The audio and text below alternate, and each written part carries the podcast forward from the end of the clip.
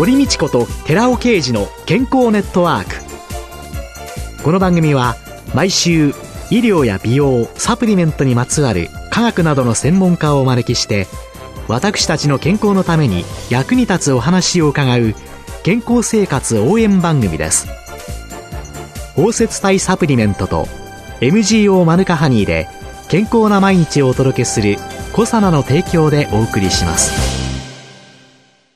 ここでコサナから美容と健康のための無料セミナーのお知らせです来たる6月13日火曜日午後5時より東京日本橋のコサナ東京本社にて美容と健康を科学するコサナのセミナー美しい体を作るリンゴと蜂蜜そしてヒトケミカルを開催いたします講師は番組パーソナリティで神戸大学医学部客員教授の寺尾啓二社長。参加費は無料です。参加ご希望の方は、東京03-6262-1512までお電話でお申し込みください。小サナから美容と健康のための無料セミナーのお知らせでした。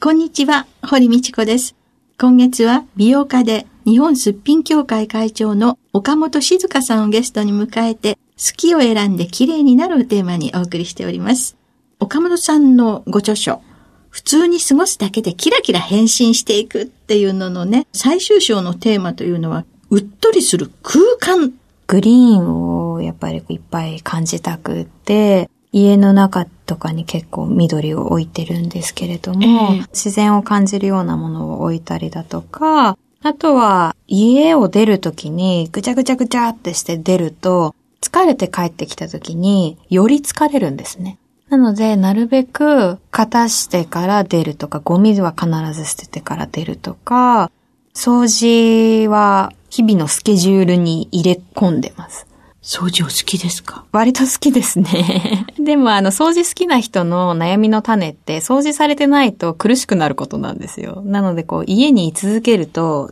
ひたすら掃除しちゃうみたいな。私自慢じゃないんですけどね。はい。掃除嫌いの綺麗好きっていうのでね、えー、最悪なパターンなんですよ。どうされるんですか？それって。時々業者にお願いをして。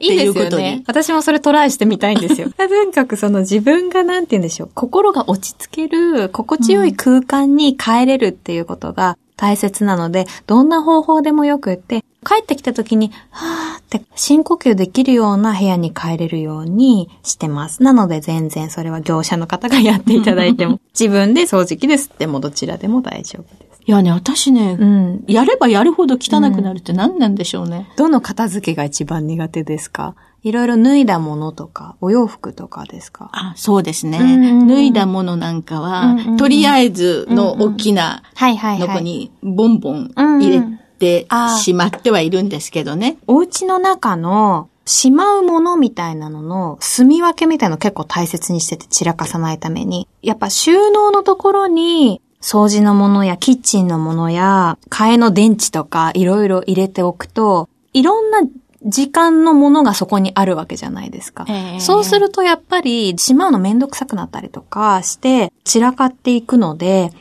コスメは洗面所に全部置く。とか、キッチン用品はキッチンから出さないとか、ストックのものもキッチンに入れるとか、ここにはこれっていうのももう割と決めていくと、ここに出しっぱなしとかがちょっとずつ減ってくんです。置いちゃうと、しまうって動作が増えるから、掃除ばっかりしてしまう身としては、一回置くことが後々面倒になってしまうので、だからしまっちゃえみたいなど。どうして元のところに戻さないのって叱られながら、心地悪い空間を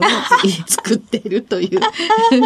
となんでしょうね。でも皆さんそういう思いでそうなってると思うので、私実家暮らしだった頃、本当にひっちゃかめっちゃかだったんですよ、お部屋が。完全に綺麗だと思ってても、家の取材みたいのが来た時に、すごく綺麗にしたつもりでも、結構散らかってるねとか言われて、ショック。で、いろいろ物を置いてたんだけど、その置き方にポリシーがなくって、なんかとりあえずなんかしまえないから置いておくみたいな感じだったんですけど、家にこだわるようになってから、置くものは置くもので決めるとか、なんかほとんどもうそれ以外はしまうように夫に言われて、私は棚の中が完全に綺麗じゃないと嫌な人なんですけど、夫はもう何も出てるのが嫌な人で。あら。そうなんです。なので何も出せない、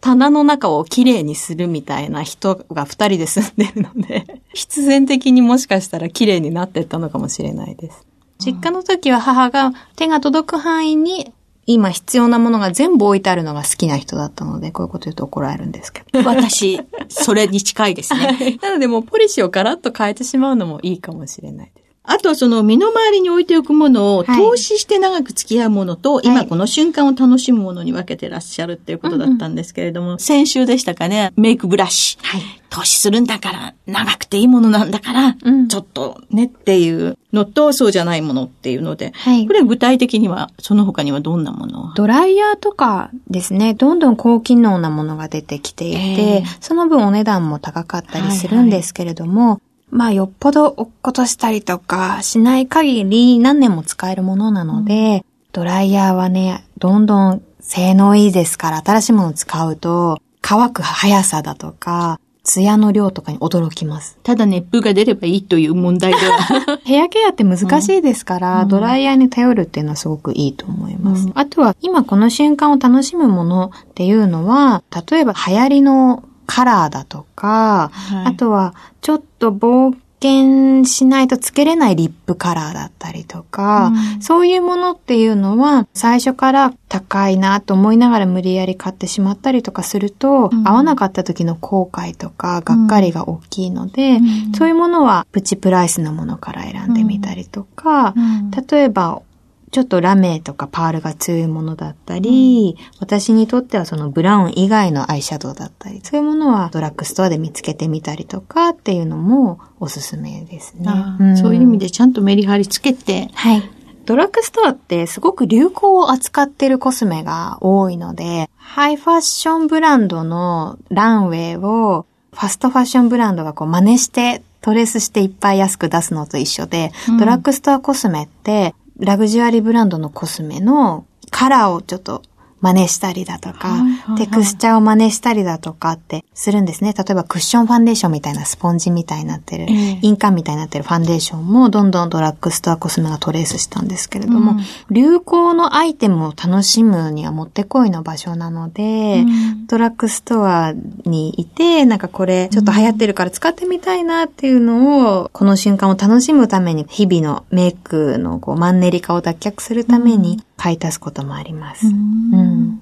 これから冷やし、どんどんね、強くなってきますけれども、はい、本当に真夏になる前にやっておくべきことって、うんうん、紫外線はもう十分強いので、自分に合う日焼け止めを見つける。合う日焼け止めというのはですね、やはり塗り心地が一番で、朝塗って気持ち悪くないもの。朝ってやっぱりすごく敏感なので、乳液のようなテクスチャーじゃなくて重かったりすると、あ、これも塗るのやだっていう気持ちになったりとか、香りがきつすぎたりとかっていうものって違和感あると思うんですけれども、使い心地のいい日焼け止めを見つけること。SPF 値をつい高いものを、50がマックスなんですけれども、高くないとダメかなって思われる方多いんですけれども、あれは一定の厚さでちゃんと肌に乗っている時の数値なので、やはり頬杖をついたりとか汗をかいてるうちに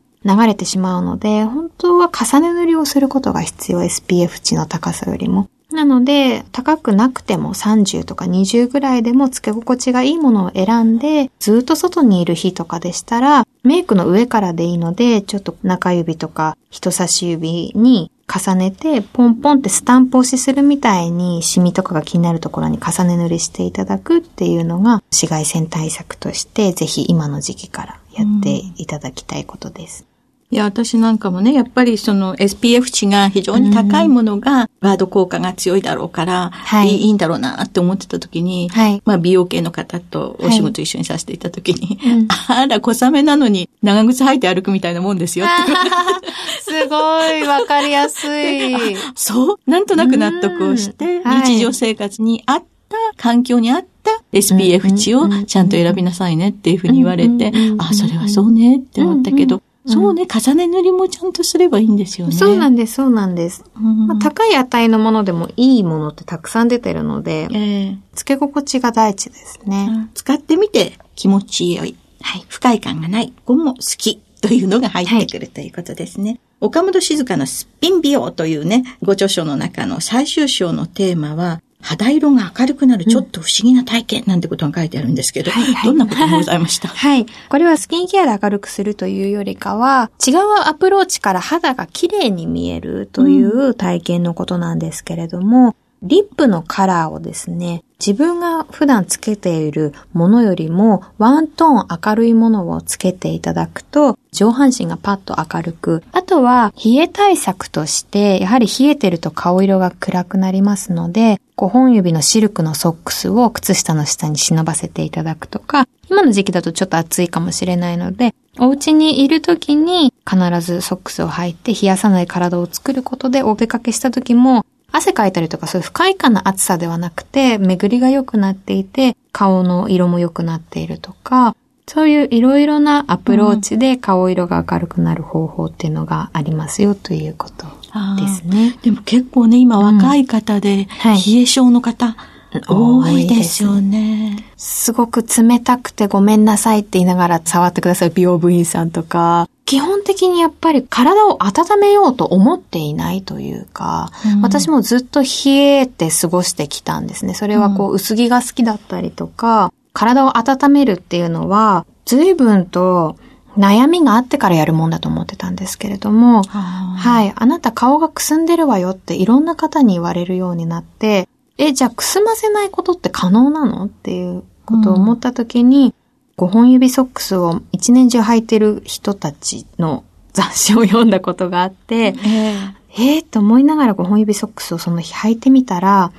なんて暖かいのだと。で、5本指ソックスって足の甲までのものがあるんですね。なのでパンプスの下とかに履いても、パン本プスが当の足の先だけ。あ、そうなんです。うん目立たないというものを履いてみることで、上のおしゃれはそんなに厚着しなくても楽しめる。暖かいまま楽しめるとか、そういう我慢しなくても温められる方法みたいなのをどんどん知ったら、どんどん暖かいし楽しいっていうことで、うん今ではちょっと肌寒い時とかもベランダで食事できたりとか、うんなんか生活の幅が広がりましたね。前はダメだったんですかそのもう寒い寒い寒いってずっと言ってた。ううんん、ましたね。うん。顔がくすんでるわよって言われてたのが、うんそういう温めることによって、はい。それを生活を変えることによって、はい。くすまない、はい好きな顔になっていけるっていうのは、はい。実感としては、コンシーラーとハイライトを使う量がぐんと減ったんですね。なので、あの、くすみが改善されたんだと思います。結局は一人一人みんな個別的存在で、はいその人一人がみんなが好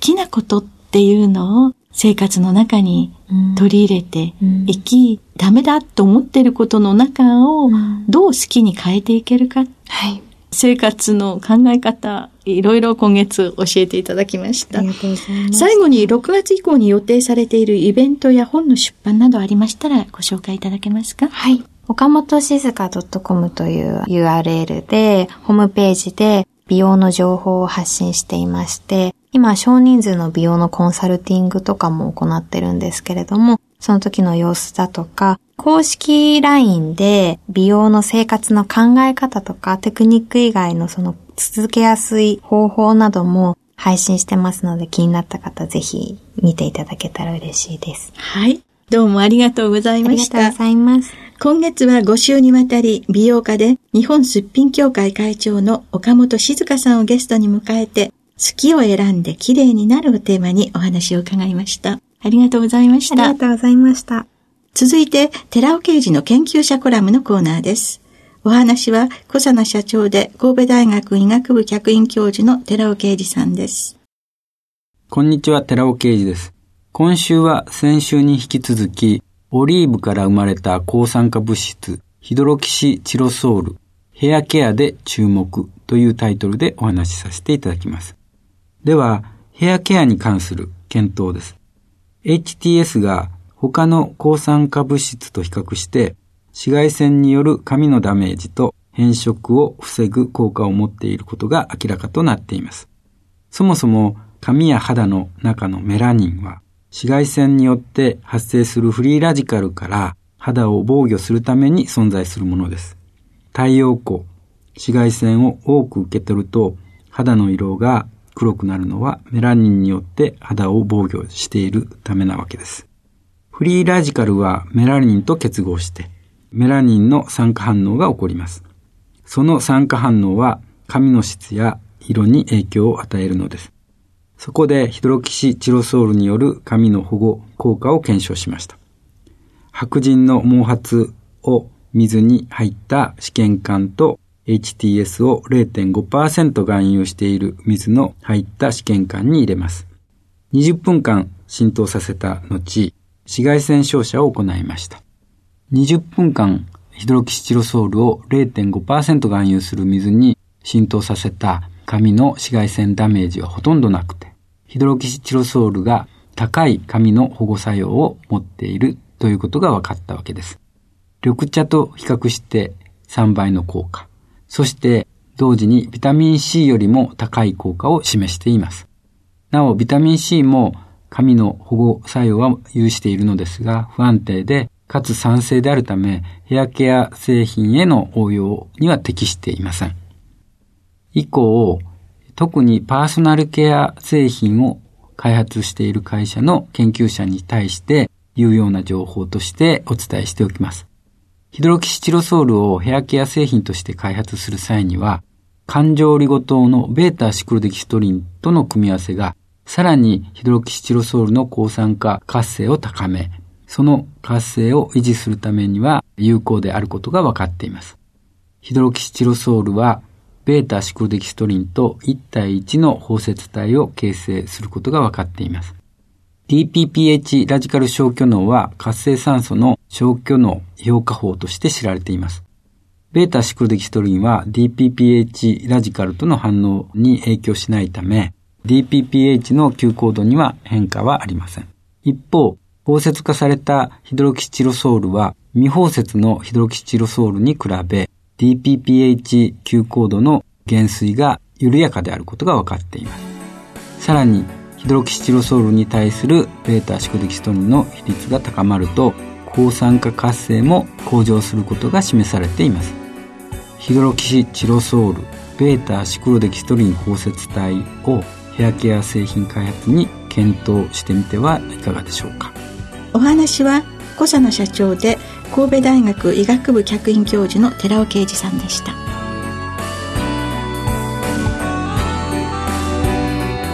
ここでコサナから番組お聞きの皆様へプレゼントのお知らせです。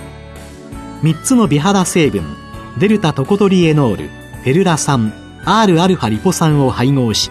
環状オリゴ糖で包み込むことによって安定性を高め肌への浸透力を高めた美容液コサナのシクロラボラトリトリプルエッセンスホワイトを番組お聞きの10名様にプレゼントします。ご希望の方は番組サイトの応募フォームからご応募ください。コサナの美容液シクロラボラトリトリプルエッセンスホワイトプレゼントのお知らせでした。